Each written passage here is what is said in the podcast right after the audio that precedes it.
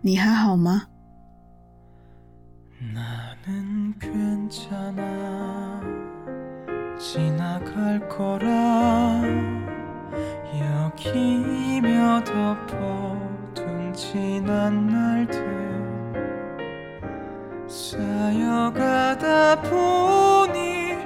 익숙해져 버린 쉽게 돌이킬 수 없는 날그 시작을 잊은 채로 자꾸 멀어지다 보니 말할 수 없게 됐나 봐 오늘도 보통의 하루가 지나가 Hello，大家好，欢迎收听啊是猫咪啊。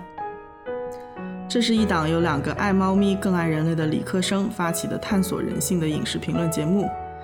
今天的我是度过了普通的一天的普通的老于。今天的我是又承担了一天重负的小吴，看来我们小吴今天工作又很忙， 所以是你负重更多，还是我们东勋大叔负重更多呢？哇，那还是不敢比的，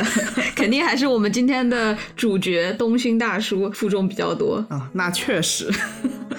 所以，我们今天这期的主人公呢，就是我的大叔里面的男主角朴东勋大叔。嗯，这次也是我们两个第一次试图走进一个中年男性角色的内心。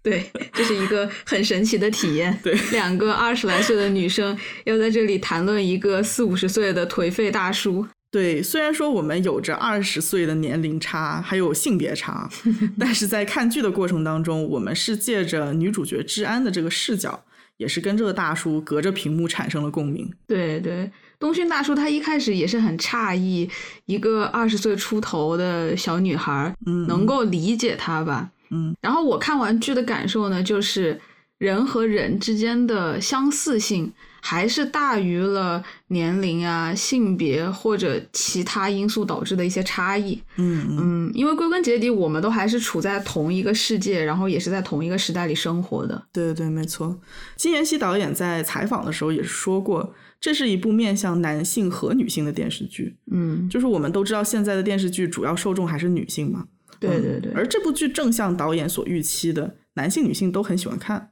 嗯，而且男性观众在看过之后的感触和共鸣都更为强烈、深刻。唉，虽然是说男性、女性都爱看了，但是当年的收视率并不是特别高，可能还是和它的这个剧名有关系吧。对，大家还是会以为这是一部浪漫元素的那种大叔和少女谈恋爱的电视剧，其实并不是。对，而且它的铺垫和发展都比较慢嘛。嗯，对，朴东勋的扮演者呃李善均，他在采访的时候也说，这部剧播出了以后，他周围不怎么看电视剧的男性同学，还有同龄人们，还有大哥们，都比他想象中的更加有同感。嗯，然后他说是这些人都是被治愈了 嘛，他第一次收到了那么多男性的联络，他就觉得很欣慰，这是电视剧的力量。嗯嗯，我我自己也觉得这是电视剧的力量，因为只有电视剧才能有这么长的篇幅，很细细的去描绘一个男人在生活、事业和情感中遇到的那些困境。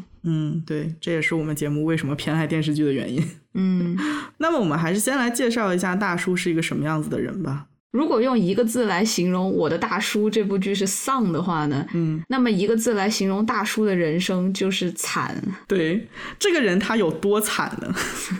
首先，他的原生家庭有一个年迈的母亲和两个待业在家的兄弟，他是家里面的老二嗯嘛。对对对而东勋呢，是这个家里面唯一的支柱。明明他是属于一个高收入的群体，但是他却要因为养这个大家庭，财政赤字到需要借贷来应付突如其来的开销。 连连他哥哥的女儿出嫁，他都要负责给他哥哥买身西装，这个程 度。对对对，然后在他的核心家庭里呢，他和他的妻子江允熙基本上就是零交流，而且儿子作为唯一的家庭纽带，还在英国读书，很少回家。对然后在事业上，大叔的上司是他大学时的后辈都俊英，在公司里面处处排挤大叔的人是他。然后大叔老婆出轨的人也是他，对特别的对惨 啊！所以就是从人生的各个方面来看，大叔过得都非常的憋屈。对，又恰恰因为韩国社会特别强调长幼有序，所以当他想到大学时那个最讨厌、最看不起的后辈，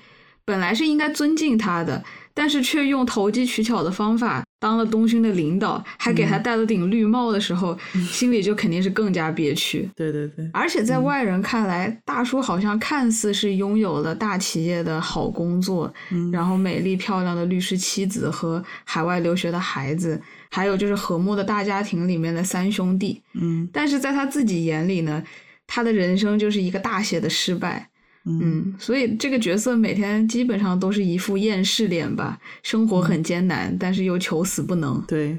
那么就是这样一个倒霉的不能再倒霉的男人，是怎么会引起广大男同胞的共鸣呢？嗯，最开始的时候，我把东勋是理解为一个中年男性的代表嗯啊、有很多点也是很符合中年男性的形象的，嗯比如说他背负着相当沉重的生活的担子，然后他做着一份看不到尽头的朝九晚五的工作嗯啊、又因为年纪大了，所以说这个精力啊、身体啊都大不如前，又面临着这种上有老下有小的局面，就只能小心翼翼地维持着各个担子的重量的平衡吧。嗯但是呢，他又为了生计，又为了父母、家庭、孩子颜面和责任心吧，就是他只能在这么一份无限消磨人意志的工作上坚持。嗯嗯，就前两集看的时候，觉得这是一个没什么激情和自由的人，嗯很像我们这个时代里大部分面目模糊的普通人。对。我一开始也是这么觉得的，嗯，但是是我越看越觉得他的这个品性是高于大多数人的，就是不嗯是很普通的一个人吧，嗯，对，他非常非常坚持自己的良心，就是说他不会去做，也看不惯别人做不道德的事情。嗯，然后大叔在公司的这个政治斗争当中，非常的洁身自好，从来都不会为了名利去拍马屁啊，或者是跟那些嗯为了欲望明争暗斗的人同流合污。对对嗯对。就是我觉得这种人在现实生活中真的很罕见。仔细看的话，他好像也不是那种普通的中年男性，嗯更像是中年男性的范本，嗯，是作为一个道德标杆的存在。对对对，这句话其实是东勋大叔最好的朋友金德，也是一个已经入寺的和尚说的。 对，嗯对他对大叔的形容是活成了世界的范本，但最后整个人生应该还是很委屈。对，对，就是很多男性可能已经尽自己所能做到最好了，但是却没有因此被家庭、被公司和社会所善待吧。嗯，嗯，所以说，因为强烈的受挫感而感到很委屈的男性们，应该是对他很有共鸣的。嗯，而且我觉得这部分人也不在少数。大叔身上最让我觉得有共鸣的点，其实是一个很小的情节。嗯就是当大叔的儿子，他有一个学校的作业，嗯然后呢，那个作业是让爸爸们展示他们的才艺表演，拍成视频。 后来大叔接到这个任务之后，他就冥思苦想，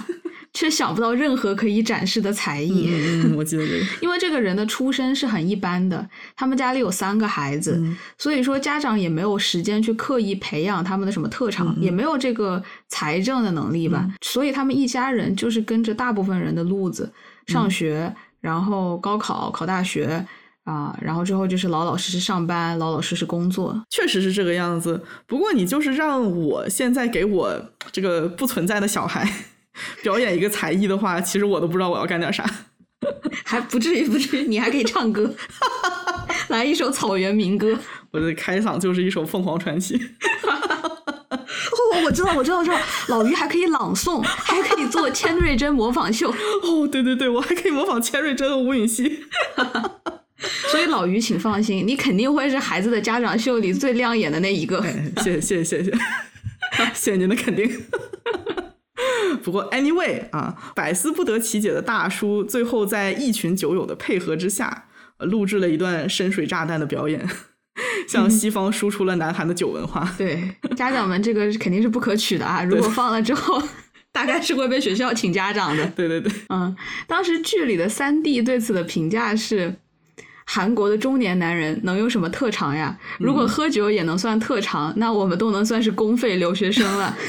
就是好笑是很好笑，但是也很悲伤。嗯嗯，就是其实从他没有任何特长的这一点，就能够看出来他的生活非常的单调。嗯嗯啊、剧里也是这个样子嘛，日复一日的上班重复，嗯然后下班就是喝酒，回家睡死，然后接着重复。我之前看到很多人都在呼吁，说是要从年轻的时候就开始培养兴趣爱好。啊、我觉得这可能是在以后单调的日子里面唯一可以拯救一个人的东西吧。嗯，这样看来，其实唯一能给大叔中年生活带来一点乐趣的东西，应该就是喝酒了。对我还蛮有蛮有同感的，嗯因为我爸退休了之后，他的这个爱好就是摄影和开越野车，哦就是他是属于那种 退休生活比较丰富的。 但是大部分人可能都没有什么能拿得出来表现的兴趣爱好，嗯因为就是培养爱好本身需要时间，嗯然后呢，你更多的时候又需要很多的钱去支撑这个爱好。太多的男人在年轻的时候为了挣钱养家奋不顾身，也没有这么多余的时间去培养一个并没有什么用处的兴趣爱好。对对对，相比之下，大叔们的抽烟喝酒呀，然后阿姨们的广场舞是吧， 都是上手非常快的消遣活动，不太需要什么时间去栽培它。对跟着音乐来就对了。对对对，相比而言，就是广场舞还是健康很多的团体娱乐项目了。啊嗯对，那那肯定是的啊。不过就是也有那种把膝盖练伤的是吧？有什么丢了老伴儿的呀？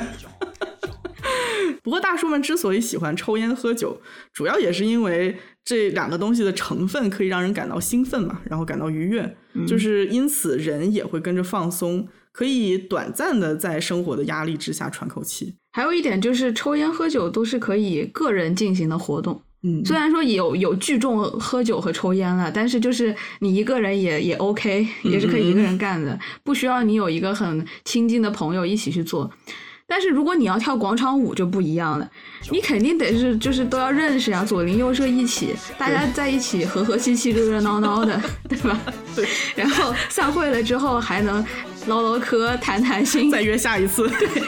互相倾诉一下各自的烦恼，对对对对，所以说，就是从两性在中老年时对不同活动的偏好，就能看到男人他们由于缺乏比较稳固的社会关系，所以总是感觉很孤独。对对对，东勋大叔也是一个这样闷闷的人嘛。嗯，嗯，虽然说他家人朋友一大堆，但是聚在一起的时候也只是自己坐在那个地方喝闷酒，对也，不经常跟别人交流。嗯大叔不爱说话的人设，其实代表了很大一部分男性难以表达、无法沟通的现状嘛。 对，嗯，因为社会对好男人的期待是深沉、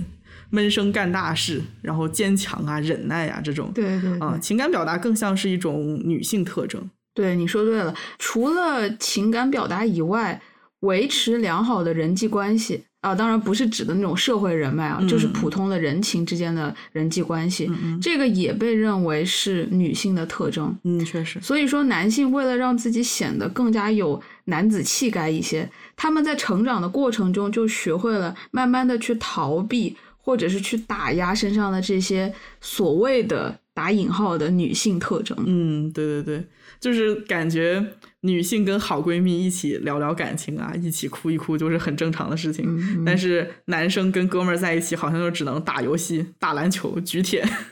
对，这就是他们的一种社会上的约定俗成吧。就我们总希望男性是解决问题的那一方，嗯甚至他们自己也觉得表达感情并不能帮助他们解决任何实际性的问题。对，甚至男性在表达情感的时候，会被套上娘娘腔呀或者软弱这样的负面标签。对对，我们上次看那个纪录片，呃，《The Mask You Live In》的时候，嗯就是展现了这种所谓的有毒的男子气概是怎么在青少年成长的过程中被逐步强化的嘛。对对，嗯，就是随着男孩成熟变成男人的过程中，嗯他们在家庭里、在学校里、在社会里，都是被规训成坚韧的、强壮的、刚毅的、成熟的、有责任感的这样的人。嗯嗯嗯，唉，说到这里，感觉做男人真的好累。那可不是吗？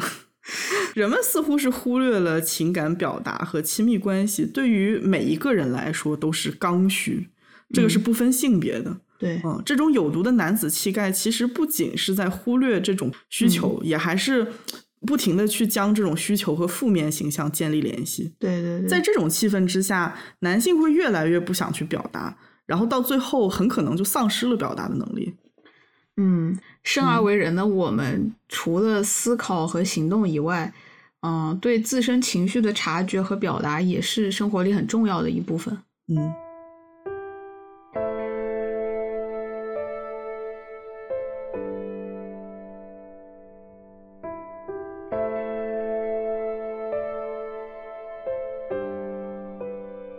正是因为男性的沟通困境，喝酒成了他们获得人际关系、处理情绪的惯用方式。嗯酒局给男人们营造了一种短暂的、轻松的氛围，让他们可以去畅所欲言，可以不用顾及他人的期待。而且借着酒劲说出来的话，第二天也可以装作没事。嗯嗯嗯，就是男性处理情绪的方式是比较倾向于把烦心事给忘掉，或嗯者是压下去，不是那种开诚布公的聊一聊。嗯嗯，有关这个的原因，东勋在跟兄弟谈心的时候，其实也提到过。嗯他是说自己遇到困难的时候，向他们倾诉的话，得到的反馈总是大呼小叫，尤其是他那个弟弟嘛，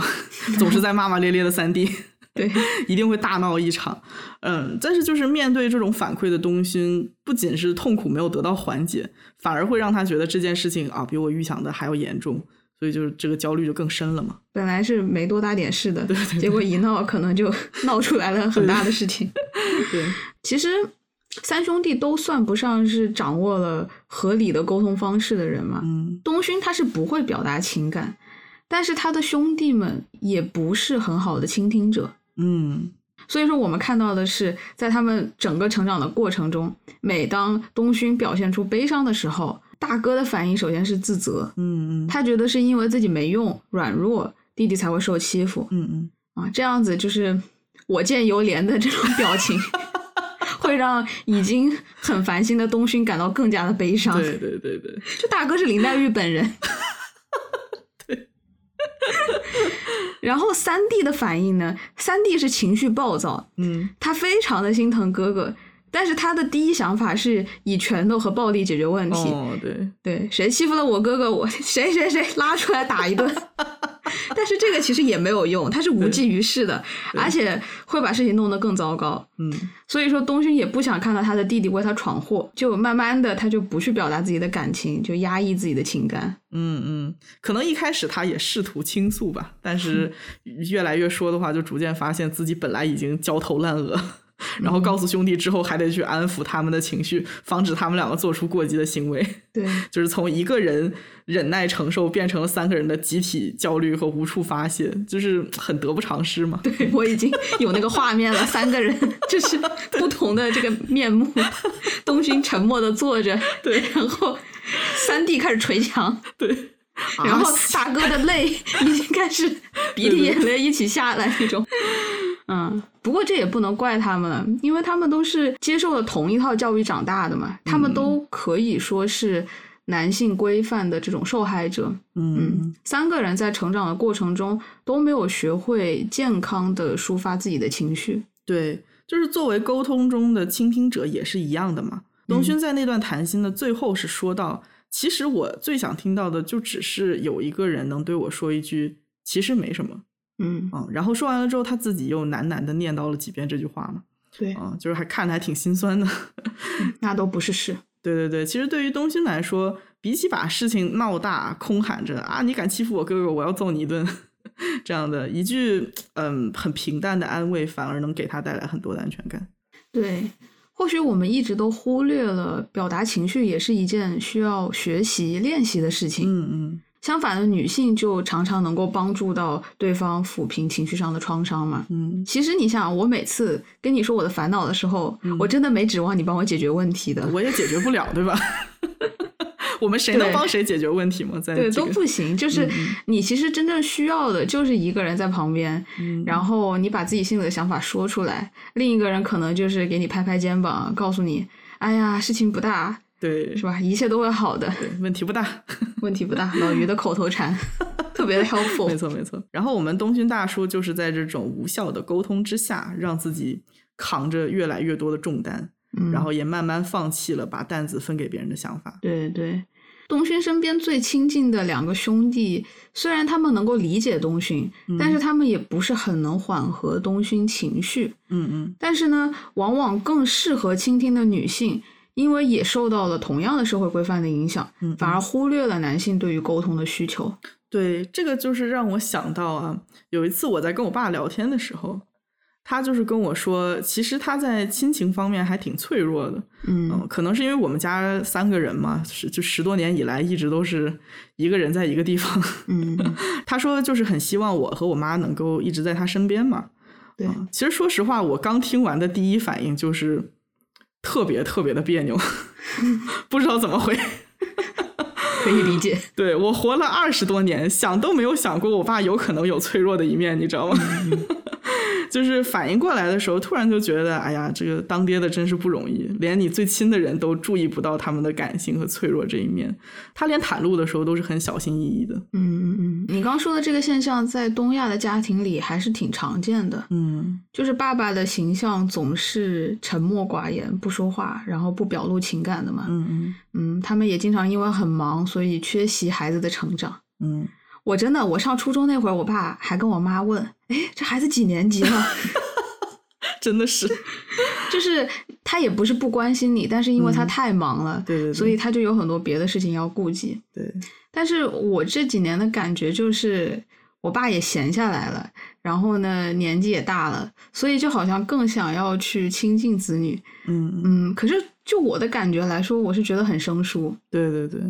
就比如说前两年，我爸就开始嘀咕，就说：“哎呀，为什么你母亲节给妈妈订了束花， 但是父亲节的时候对爸爸就没有表示呢嗯？”哎呀，我当时就是 不知道怎么回，嗯嗯嗯，后来就恍然大悟，哦，原来我爸也是需要这种关怀的。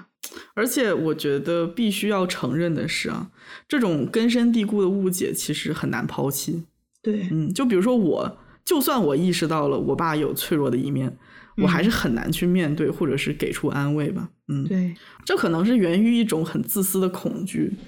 嗯，就是如果一家之主不是绝对强大的人，他也有解决不了的事情，这会让我很本能的觉得很害怕。嗯嗯，所以说，如果选择看不见他的脆弱，他就还是那个可以为我遮风挡雨的人，其实就是特别的不负责任吧。 在这里应该跟老爸道个歉。哎呀，天哪，这次该于爸哭了是吗？ 对，于爸于妈轮着哭是吧？ 哎呀，流下了感动的泪水。小鱼长大了，长成了老鱼。变成了老于。东勋大叔也是一个这样的父亲嘛，他沉默寡言的性格让他这个核心家庭的氛围非常的紧张窒息。 对，妻子问他话，要么就是不理会，要么就是丢给他两个字儿。对然后生活在同一屋檐下，基本上没有沟通，连睡觉都是分着房睡的。平时的话，也就是跟在英国的读书的儿子视频聊天的时候，能给彼此一张笑脸吧。对，大部分的时间，这个家是非常非常冰冷的。嗯，我记得演员演的时候也说这个角色太闷了。嗯他演的闷，我们看的也特别闷，而且是因为他在家里和在家外的形象是有一些反差的，嗯就是他这个人在对待亲人、朋友、同事，甚至说是公司里最不起眼的清洁工的时候，嗯都是彬彬有礼的。在公司里，大家说他是人情味十足的人，但是呢，他在家中和妻子两个人的氛围可以说是毫无生气可言。嗯，就像每一缕阳光都是伴随着阴影的，他和妻子之间的互动也是让我们看到这个人物的阴影和复杂性。对对对，也就是因为这个人物阴影的存在啊，后面有几集的时候，我和小吴看的还蛮煎熬的。 嗯，嗯对我们是发现允熙是一个被很多影评和讨论都忽略的女人，对，就算她被说到的时候，也是负面评论居多嘛。嗯，但是我们对她的处境还是产生了很多的思考，然后这个对我们会在下期节目进行详细的展开。嗯嗯，总的来说，东勋和妻子之间很紧张的关系，也反映了大部分亲密关系的一个问题，嗯就是一个人他期待对方懂，所以呢，要么故意不说，要么又觉得没必要说，而另一个人他又觉得对方不说就是不想说，或者是没有说的需求，所以也不去问，对，然后就造成了零沟通这种情况。对对对，这可能也是很多中年男人很能共情的点吧。嗯，尤其是在这部剧，大叔极度的沉默和不善沟通，搭配上他妻子的这种内向和很容易不耐烦的性格，就让嗯这个矛盾显得更加尖锐了。对，可能大部分人遇到相似的情况，都还是能够得过且过，耐着性子过下去。但是他们这个情况就是 真的过不下去了。 真的，每次那个镜头一到家里面，我就开始，哎呦我的妈，怎么又开始了？ 对，对，然后在《我的大叔》这部剧里面，除了东勋大叔以外，还有很多其他的大叔嘛，啊，也都是有过意气风发的年轻岁月。他 们曾经是银行的副行长啊，汽车研发公司所长啊，然后什么公司的理事啊。但是到了中年失业之后，都变成了丧气的大叔。可能是没有了事业之后，心就比较容易空。嗯，其实还蛮真实的哈，就是退了休之后，就感觉闲不住，想干点 事儿。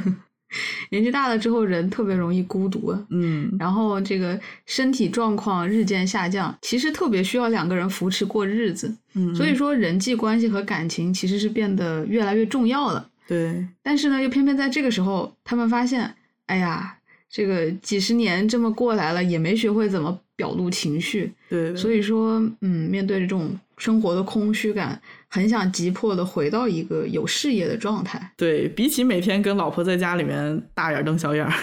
好像还是更擅长在不太需要情感的职场上面搞搞事业。嗯，对。所以总的来说，东勋大叔还是一个社会对男性传统期待的受害者。无论说是对于他撑起一个家庭的压力，还是说要维持一个沉默寡言的刚强形象的压力，嗯好像都在人到中年的时候变得更大了。嗯嗯，于是就带来了更多的负面影响。但是我们看到的是，他即使是作为一个内向者，也并不代表没有表达的需求，嗯只是在他成长的过程中呢，既没有被鼓励表达，也没有怎么得到过别人很好的回应，嗯，所以把事情都堵在心里，成了一个闷葫芦。嗯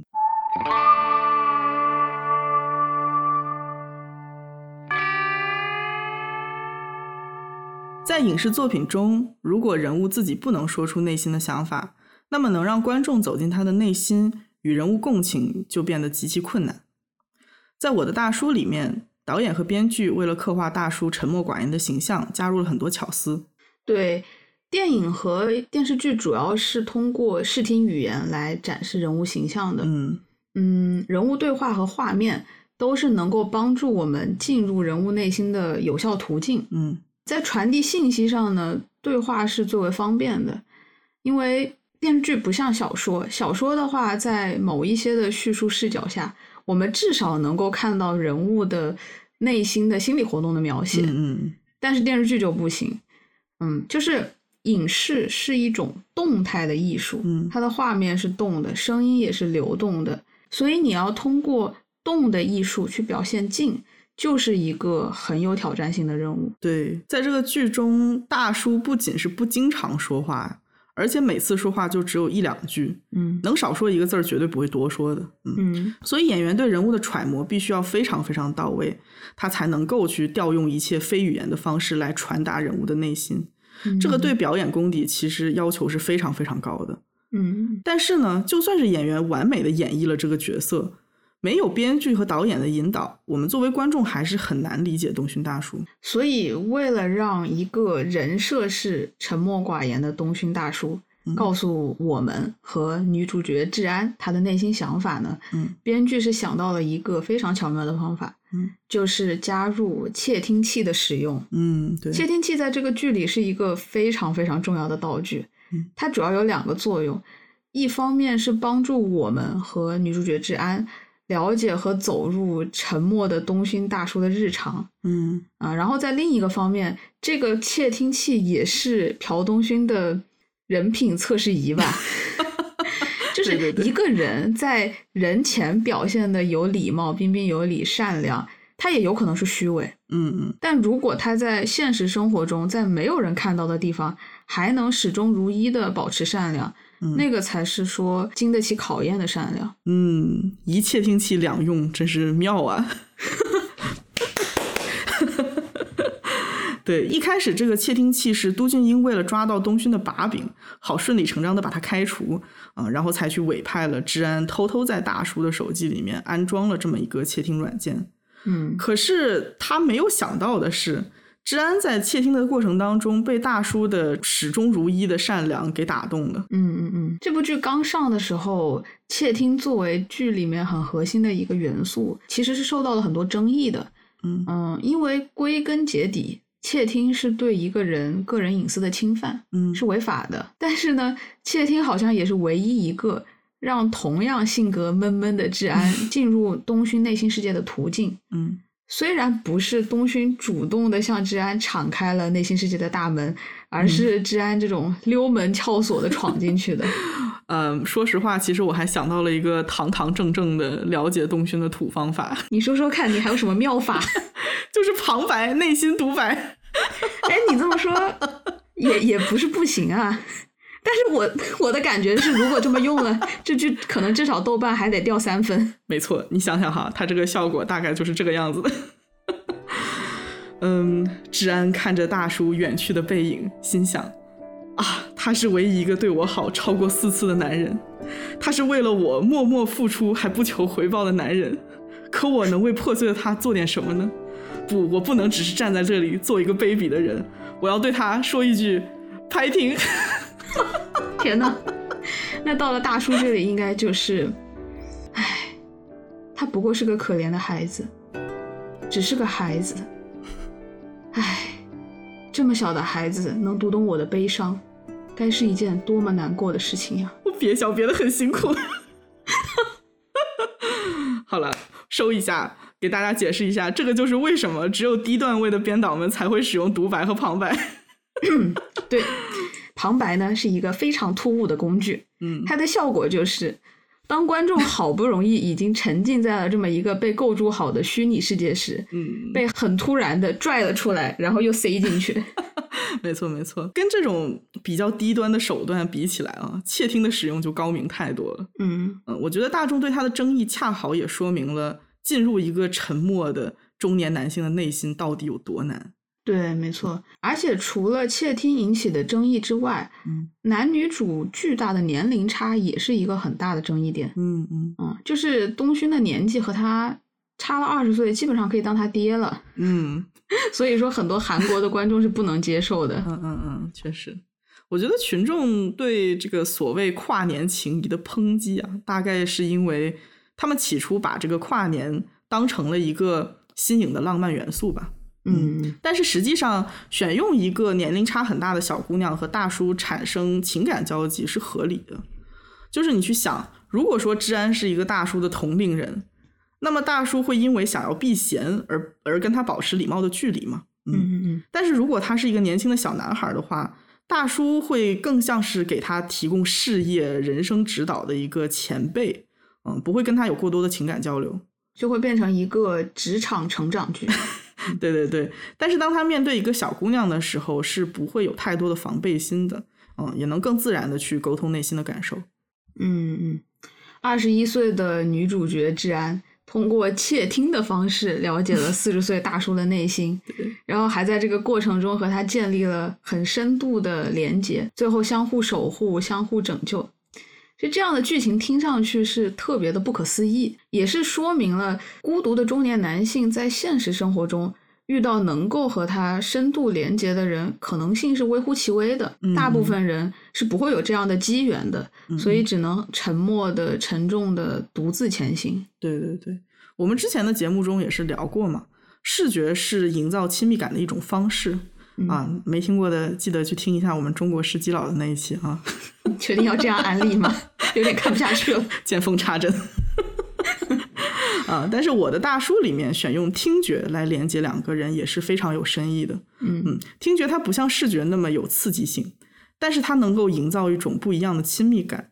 可以说是更柏拉图式的。嗯因为在倾听另一个人的时候，我们在乎的、关注的只是对方的故事和感受，对嗯不会太受到其他嗯感官的干扰嘛，所以是一种很好的建立精神连接的方式。嗯，感官的干扰，我想到我们在女孩那一期说到的眼神里的欲望。对对 对，嗯，就有点 sexual。嗯对，有点 sexual，、确实是。而且窃听在这里的另一个优势是，它可以让窃听者潜入被窃听者的人生的 backstage，就是后台。嗯嗯因为当我们用眼睛看一个人的时候，往往看到的是他想展现给我们的样子，嗯那不是一个人的全貌。尤其是那些对自己敏感脆弱的一面隐藏的比较深的人，他们也刻意不去展现情绪波动，嗯往往说是泰山崩于前而面不改色。嗯，对，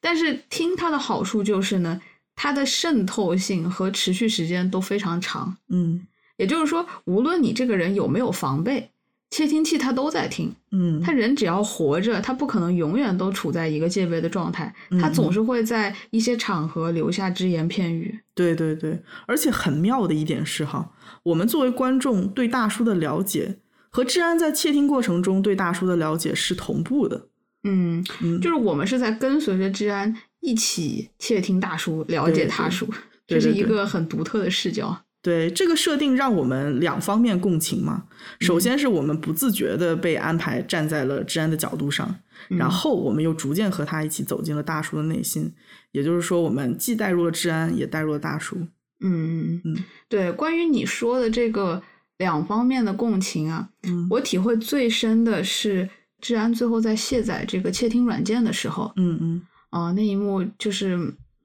感触特别特别的深，嗯嗯，他当时是睡在床上，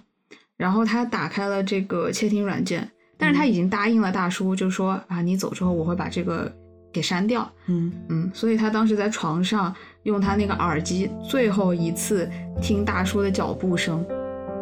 然后像是陪伴着他走过他们之前一遍遍走过的路吧。嗯啊，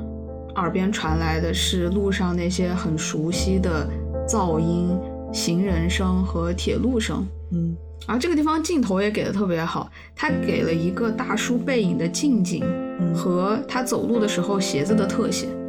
嗯，感觉就好像我们也在他身边，和他一起走路是一样的。但是呢，很快，当治安按下这个卸载的按钮后呢，突然之间，所有熟悉的声音都消失了，然后那个镜头它是在原地，没有跟上大叔的脚步。嗯所以大叔的人影在画面里就变得越来越来越小。嗯嗯，我那个时候就觉得，我们就像和治安一起停在了原地，目送着大叔越走越远。嗯嗯，就和他的感觉是很类似的，一种怅然若失的感觉。嗯，是改掉一个长久的习惯时的那种怅然若失，嗯，也是决定切断对另外一个人的依赖时的怅然若失。对，嗯，那一刻对于治安和大叔来说是新生活的开始，同时它也意味着故事即将结束了。因为这个故事基本上全篇都是围绕着这个窃听展开的。嗯嗯所以说，当窃听消失的时候，就代表哦，原来我的大叔这部电视剧也要结束了。嗯但是窃听总是会有结束的那一天。嗯嗯，他们通过这种方式建立了依赖、信任和连接。嗯嗯，所以说在这之后切断窃听呢，不代表切断这份连接，而是允许彼此都成为独立的人吧。嗯，这样子，他们的连接才能在各自的人生中得到延续。嗯嗯，我们刚才也说，导演说这是一部适合男性和女性来看的剧嘛，啊，但是男性和女性的观感还是蛮不一样的。嗯男性在观看的时候呢，是从别人的视角来看自己，就像是完成了一次自我的探索；而对于不熟悉男性心理的女性观众来说，治安则是一步一步在引导我们对大叔的共情。我之前看到过自我安慰的一个很有效的方式是 treat yourself as a friend，、嗯就是把自己当成朋友，嗯嗯安慰自己就像安慰朋友一样，鼓励他，不苛责他。嗯所以说，我觉得很多男性看的时候觉得被治愈了，也是这样的感觉吧，就是这个电视剧也是 treat them as a friend、嗯哼 as friends，对，男性天然能和男性共情，但是有的时候也并不是很了解自己嘛。嗯嗯，然后从女性的视角来看自己，确实还蛮治愈的。嗯，关于窃听啊，还有一点就是，我们通过治安的窃听软件所听到的来自东勋世界的声音，它并不是在现实和真实的情况下会听到的。嗯就是在剧中，除了听到东勋与他人的谈话外，我们听到最多的来自他那边的是两个声音，一个是他走路时的脚步声，嗯还有一个就是他发出的一阵阵沉重的叹息声。众所周知，我们节目一向以严谨著称。嗯，小吴同学前两天着急忙慌的跑来跟我说：“老于，老于，我做了个实验，你猜我走夜路的时候录音到底能录到什么 就这么无聊的实验，也就只能我来进行了。但是我就是很好奇，就是在冬天大家都穿的那么厚实的情况下，我们真的能通过放在衣物里的手机的麦克录到一个人走路时发出的叹气声和脚步声吗？？” 嗯，答案当然是否。 小吴最后的录音出来，这个音频全部都是衣服摩擦出来哗啦哗啦的杂音。对，嗯当然了，我也是在尽量的模仿剧中的这个实验环境。嗯嗯就比如说，我用了一个麦克灵敏度差不多的手机，嗯然后在大夏天的晚上穿上了羽绒服和靴子，在院子里走了一圈。 真不愧是小吴，冒着热死的风险也要保持严谨。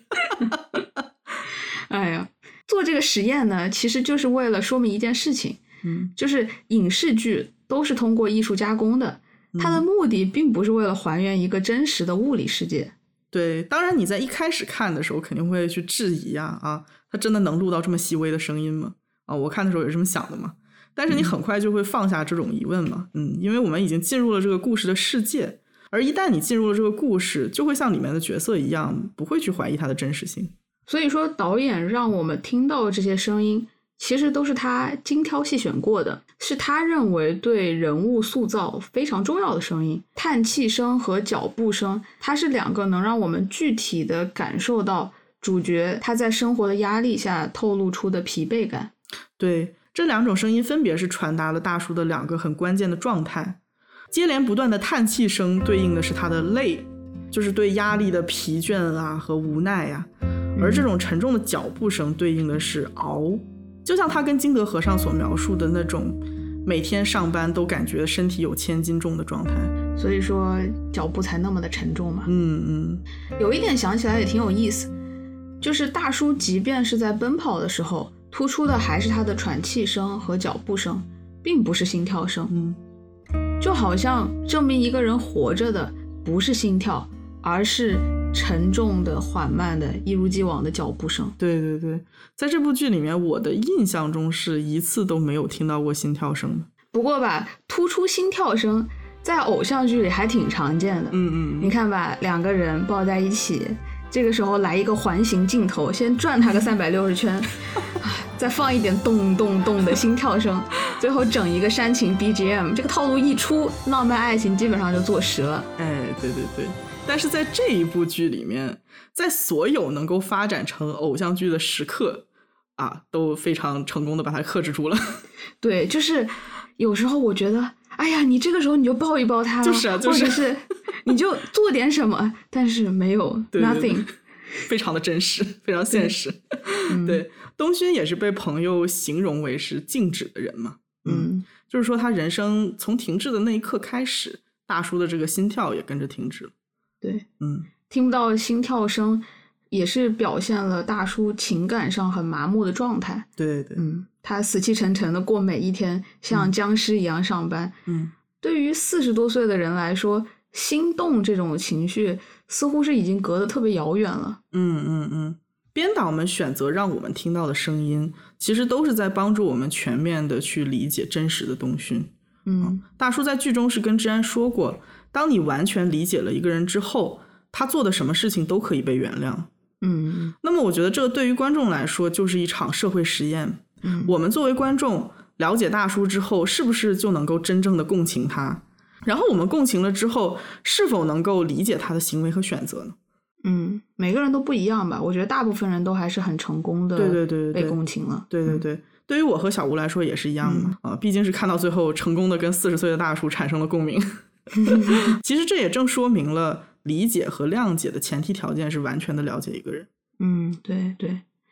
这部剧的真实就恰恰体现在我们对每一个人的态度都特别复杂。嗯嗯，从开始到最后，其实我对每一个角色都有过厌恶的时刻，嗯我也都被他们感动过，也有很喜欢他们的时刻。嗯我觉得这才是真实的，对，就像我们对周围的每一个人态度也是一样的。嗯，再好的朋友，你也有很嫌弃他的时刻。但是呢，在爽剧里面，我们就是会去崇拜一个人。嗯嗯，就当这个人出现了之后，我们就感到肾上腺素飙升。嗯嗯，嗯，那个那个感觉其实是追星啊，就在追逐一个离我们很遥远的不真实的人。对对对。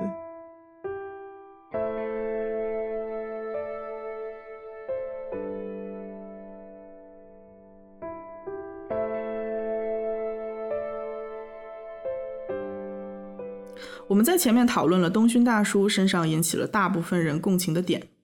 当然这个其中可能男性居多。不过其实东勋还代表了社会中一类比较少见的人，他们因为有着某种坚持，不愿意在社会的洪流面前妥协，所以就靠着微不足道的力量顽强的抵抗着，虽然也并没有什么效果。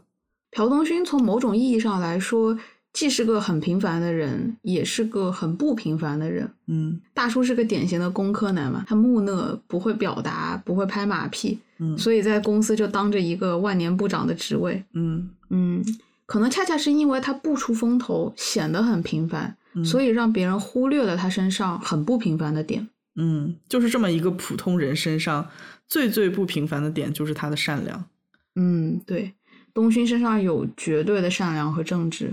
也就是我们前面说的，在良心和欲望之间永远都会导向良心的人，嗯嗯也是朋友说的，怎么查都是干干净净的，像一张白纸的人。对对，其实你只是说出了周围人对大叔评价的前半句啊， 他们后面往往都会接上一句“但是”， 永远选择良心的人很可怜，呃或者是说，哎，我们部长太有良心，所以显得特别的窝囊。其实并不难看出，周围人对大叔的善良的态度并不是很正面的，反而是有一种嗯，你的良心成了你晋升路上的绊脚石的意味。就大家对他的评价，给我的感觉是，他很诚实，人很好，只不过，嗯，对就好像这个只不过后面的东西啊，比诚实本身更为重要。对，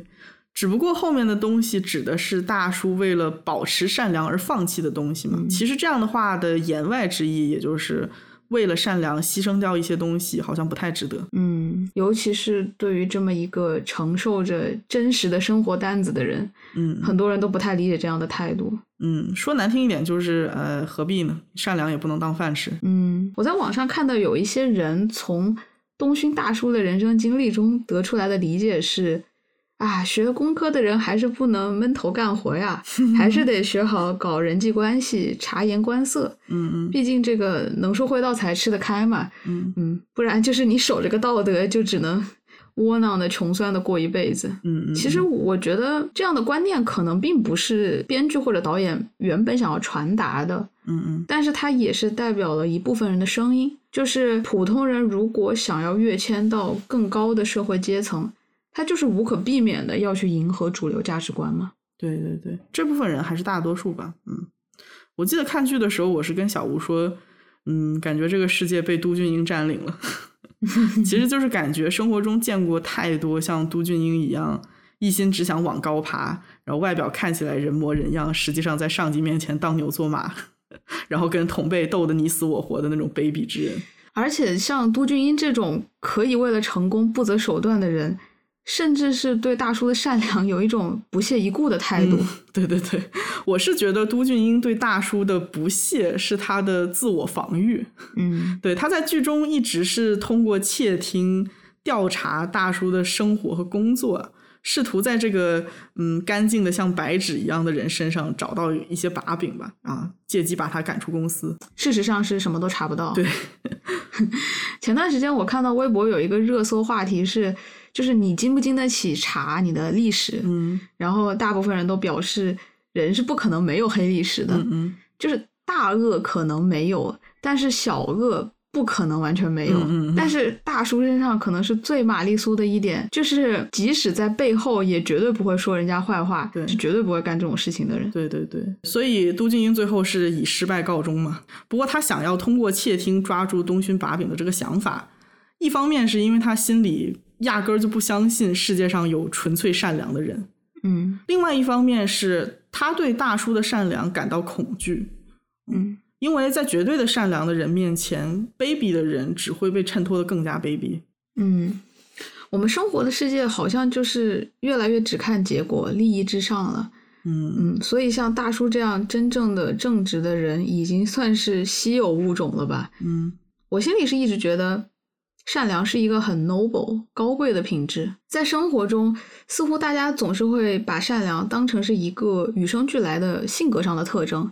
是一个会随着时间的流逝而不变的良好品质。就当我们说这个人真善良的时候，似乎就像是夸奖他个子真高或者是真聪明一样。对对对，我觉得他甚至变成了对一个人没特点的讽刺，嗯，就是只有这个孩子个头不高，长相平平，脑子转的也不是特别快的时候，人家才会夸你说：“哎呀，这个孩子真好，真善良。嗯然后到了女孩子就是真可爱。 对，对我还记得很久以前，我看到我小学的表弟老师对他的评语，大概是啊，这个孩子很诚实、善良，”嗯，但是呢，他父亲会因为上面没有写上“优秀”两个字，而略微的有些失望。嗯嗯，现在想想，总觉得善良是一个被低估的品质。嗯嗯，九年义务教育里的德智体美劳里面的这个德，比起其他四项来说，好像权重低了很多呀。你怎么还得打个分不成？ 在我眼里的话，善良它一直都是一种选择，嗯是你在面对别人的恶意的时候，主动选择了善良；嗯嗯面对残酷的职场竞争的时候，主动选择了洁身自好，以平常心对待工作；面对别人的不公平的举动的时候，并且试图拉你下水的时候，主动选择了抵抗诱惑。对，不过大叔自己也说过，我不知道自己能不能抵得住诱惑，因为我是从来没有被诱惑过。啊，虽然他这么说，但是我觉得能够说出来这句话的人，大概率也是不会被诱惑的。嗯，嗯因为对于别人来说，很大的诱惑，可能在大叔眼里面就不是个诱惑。我之前看过一个心理学研究，就说很多自律的人，他们也不是真的很能抵抗诱惑，嗯只是会刻意的把自己和诱惑源隔嗯离开。比如说，在学习的时候把手机关机，放在很远的嗯地方。对，这个就是我会干的事情。我就不一样， 我会把它放在一个不起眼的地方，然后笨蛋老于七秒之后就忘记了。 七秒就忘掉这个事情，还是老于本人。对，捍卫自己的善良，可能本身就不是一件很容易的事情吧，需要嗯很多力量。对对对，因为本身就很稀有嘛，然后就很难以被周围的人理解。而且大叔还说过一句话，就是我讨厌的人都很成 功。其实光从这一点就能够体会到大叔的不易，对，就是你看着放弃了良心生活的人们都比自己过得好，肯定会觉得自己作为男人，哎呀，我活得真失败。对对对，而且他会去质疑自己所坚持的东西，因为嗯，有良心似乎没有给他带来任何物质上或者是精神上的愉悦，反而是让他这个担子越来越重。嗯，对，为了坚守善良，大叔需要与那些试图抹去他身上善良的人嗯嗯和污蔑他的人斗争，对，嗯和这些不择手段的人斗争，和公司的制度，还有一些黑暗的社会法则去斗争。嗯嗯与此同时呢，他还有第二个战场，就是他自己内心的那个战场。嗯他需要在自己产生怀疑的时候，去稳定住内心的善良。对对，其实完全可以想象有多少性本善的人在这两个斗争当中就放弃选择坚持良心了。嗯嗯，最开始的治安就是这个样子，明明他就是一个善良的孩子，却因为被恶人欺负，不得不抛弃自己的良心，对。变成了一个嗯比恶人更狠的人来保护自己和家人嘛。对嗯，那个时候奶奶跟治安说大叔真是个好人的时候，治安的回答就是过得好的人更容易成为好人。其实，在这个剧里面，编剧给这些善良的人嗯都还是安排了一个不错的结局。在现实生活中，我能够想象很多老好人，他们可能就真的是一辈子都没有盼到一个出头的机会。所以说，他还是有一些对吧？这个虚构的成分在。嗯那总结一下，在大叔身上呢，不仅是很多人哦，当然中间大部分是男性，嗯，可以共情他不善言辞、压抑表达的一面，还有一部分仍然在坚守着善良、正直这些小众特质的人，嗯嗯能够通过大叔的形象看到同行者吧。嗯嗯嗯，看到这样的形象，也是对他们心中的不妥协、守住心中的纯洁、美好的一种肯定吧。嗯嗯，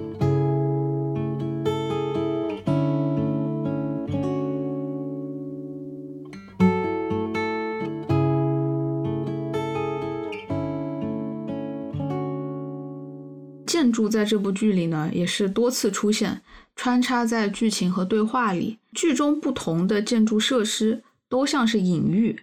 暗示着朴东勋的人生状态、嗯他的家庭、婚姻和他的心理状况啊。在这里，我们可以聊一聊建筑与东勋人生的关系。最开始注意到建筑的深意，应该是有一次大叔在下班回家的路上，然后他在同事面前把自己比作了一栋和他同年生的老旧建筑。嗯啊，这栋建筑是顺着水流建造的，所以它是弯曲的嘛。又嗯因为年纪太大，安全等级很低，但是却又没有低到一个嘖即将倒塌、需要重建的地步。啊，于是就成了一个非常尴尬的存在。嗯 对，这个描述就暗示了他一开始的处境。嗯嗯就是如果水流可以被理解为是社会的大流的话，那么很显然，朴东勋这么一个不懂得顺势而为、随大流的人，处在一个很扭曲的状态。嗯嗯嗯，他没有办法和公司的那种政治风气反抗，嗯又不愿意放弃自己。所以就卡在原地，半死不活的，当着他那个万年部长嗯，，对对对对，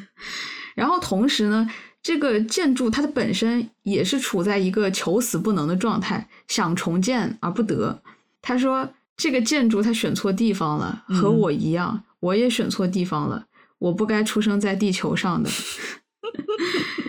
这句话浓浓的厌世感背后，好像也是在说明。他认为他的人生是错误的，嗯嗯，就像是长在无法重建地带的建筑物，感到无所适从。嗯嗯。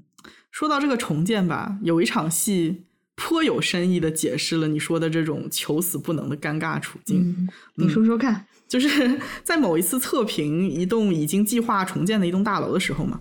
然后大叔给的测评结果是 C 级，也就是说虽然安全等级不高，但是也没有必要重建。然后他的这个组员们就因此非常的苦恼嘛，因为你只有给出 D 级的时候，地产方才能去启动这个重建的计划。嗯但是大叔这时候说的话是，建筑结构师只做结构判断，不做政治判断。这建筑说起来不能重建，归根结底还是因为朴东勋的良心。嗯，我们之前讨论过，东勋大叔如此的丧，生活这么悲惨，他为嗯什么不去死、不是不去死，是不想死。 o k OK，不想死。我想啊，原因也是一样的，跟嗯这个建筑是一样的，就是因为他的良心。他上有老，下有小，嗯嗯嗯这么多沉重的负担是没有办法一走了之的。对，就是如果他能放得下良心的话，大概当时也就跟金德一起出家了。你别说，大叔绝对不是没有这个想 法。他在后面也问过金德，就是做和尚有年龄限制吗？对，然后金德说：“呃，限制是五十岁，你现在还有机会削发。” 我是觉得大叔对金德和尚这个平静的生活状态其实是非常非常羡慕的，嗯，但是他的良心是不允许自己做出同样的选择。对，就是一想到有人会为自己感到悲伤啊、思念啊，然后想到家里面人都失去了顶梁柱，过着非常穷苦的日子，他就是拼死也得留在那个让他很讨厌的社会里面。嗯，关于建筑，还有一个被多次提及的意象，就是静止。嗯嗯，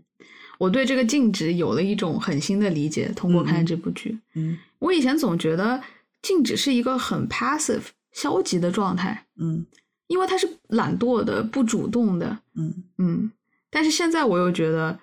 静止是悲壮的，嗯嗯，它意味着一个人奋力抵抗，只是为了维持在原地一动不动。对，因为生活的阻力太大，全力抵抗只能做到静止。但是如果你不付出全力的话，就会被这个阻力击倒。嗯嗯，所以其实痛苦和疲惫是来自一刻不停的抵抗，同时也是来自于止步不前的这种迷茫感。大叔评价治安的时候也这样说，他说：“静止的人是可怜的，嗯像是在讲述一个走过的人生，嗯，受伤的孩子总是太过早熟。对，我是觉得哈，每付出一份努力都能往前走一步的人，是无法参透人生之苦的。那这么说，我们还是挺好的。对， 还没有完全体会到人生的苦，是吧？嗯对，人生苦就苦在你的付出没有结果，嗯，嗯，然后如果次数多了的话，是会给人带来创伤的。就像是习得性无助吧。对对对，嗯嗯，就比如说治安，只要别人知道他杀过人，不管你当初是出于自我防卫啊，还是什么别的原因，对立刻就会去疏远他。嗯，嗯，他也是因此只能做一些不需要调查背景的临时工作嘛。嗯，嗯就是他不管怎么努力，也都只能停在这个地方了。嗯嗯静止的人是可怜的，但也是值得敬佩的。嗯嗯，从建筑学的角度来说，静止是一个需要精密计算才可以达成的状态。嗯嗯，这也是这部剧给我的一个很大的收获。它让我再次看到建筑的时候，心中升起一种肃穆之情，嗯，而且就很神奇，因为现实生活中的建筑大部分是空心的，嗯，那这些空间呢又要被用来承担物体的重量，所以说建筑它出现的使命就是安安静静的待在原地负重。嗯嗯嗯就以前会觉得，当然一个建筑的静止是理所当然的，嗯但是呢，经过我的一番学习，我发现它从构思、设计图到最后一幢真实存在的建筑物的这个过程的背后，需要大量的计算。嗯嗯，如果说图只是理想的话，那么建筑就是现实。嗯嗯，它现实的存在着，不坍塌，能够支撑里面的人，而且足够安全，这本身就是一件了不起的成就。对对，我觉得甚至称之为悲壮也不为过嘛。嗯，嗯，这是一个人在没有人看得到的地方，独自与生活中的各种力量在抗衡。就是嗯你可以想到，他们一定会被人问起来：“哎，你为什么没有在进步？”对吧？灵魂拷问。但是这个问题对于他们来说是没有办法回答的，因为他努力了，但是他努力没有留下任何的痕迹。 那你这样的话，又怎么去跟那些用你前进了几步来衡量一个人是否努力过的人去解释自己的抗争呢？嗯，嗯所以其实所谓的静止的事物，它是基于万事万物的平衡之上，嗯它是有很多艰难的考量的。嗯，就像大叔的人生，他无论是事业也好，家庭也好，婚姻也好，还是身体健康，嗯外表看上去好像都挺正常，但是呢，这是属，